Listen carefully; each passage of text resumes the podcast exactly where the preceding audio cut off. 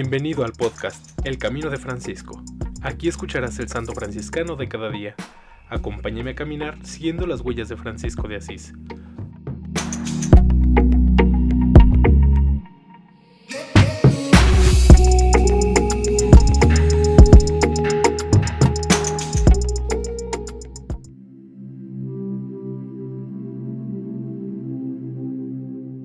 Noviembre 4. San Carlos Borromeo, obispo y cardenal de la Tercera Orden, 1538 a 1584, canonizado por Pablo V el 1 de noviembre de 1610.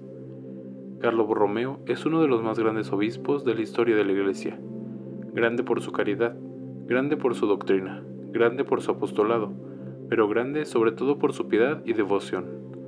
Las almas, solía decir, se conquistan con las rodillas, es decir, con la oración y oración humilde. San Carlos Borromeo fue uno de los mayores conquistadores de almas de todos los tiempos.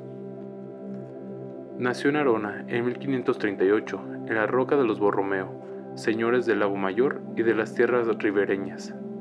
Era el segundo hijo del conde Gilberto y por tanto, según el uso de las familias nobles, fue tonsurado a los 12 años.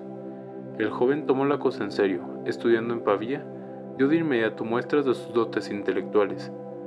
Llamado a Roma, fue hecho cardenal a los 22 años. Los honores y las prebendas llovieron abundantes sobre su capelo cardenalicio, pues el Papa Pío IV era tío suyo. Amante del estudio, fundó en Roma una academia, según la costumbre de la época, llamada de las Noches Vaticanas.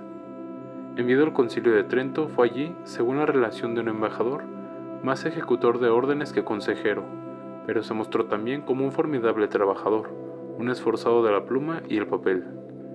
En 1582, muerto su hermano mayor, habría podido pedir la secularización para ponerse a la cabeza de la familia, pero permaneció en el estado eclesiástico y fue consagrado obispo en 1563, a los 25 años de edad.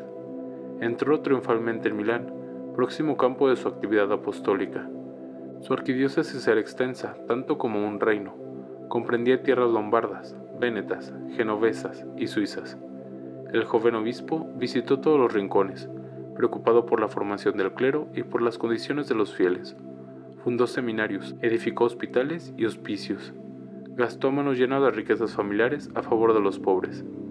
Amante de la pobreza, quiso seguir el ejemplo de San Francisco de Asís, inscribiéndose en la tercera orden y viviendo según esta espiritualidad defendió los derechos de la Iglesia contra los señores y los poderosos, restableció el orden y la disciplina en los conventos con tal rigor que un fraile indigno llegó a dispararle un tiro de arcabuz mientras oraba en su capilla.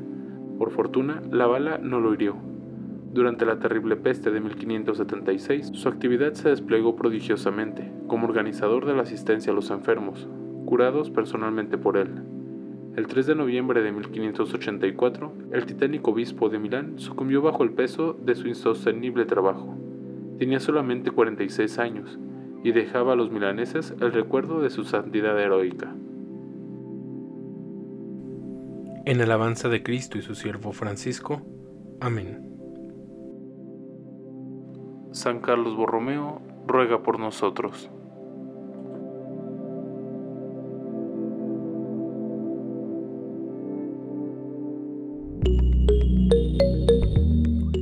Te invito a que compartas este podcast y sigamos juntos el camino de Francisco. Paz y bien.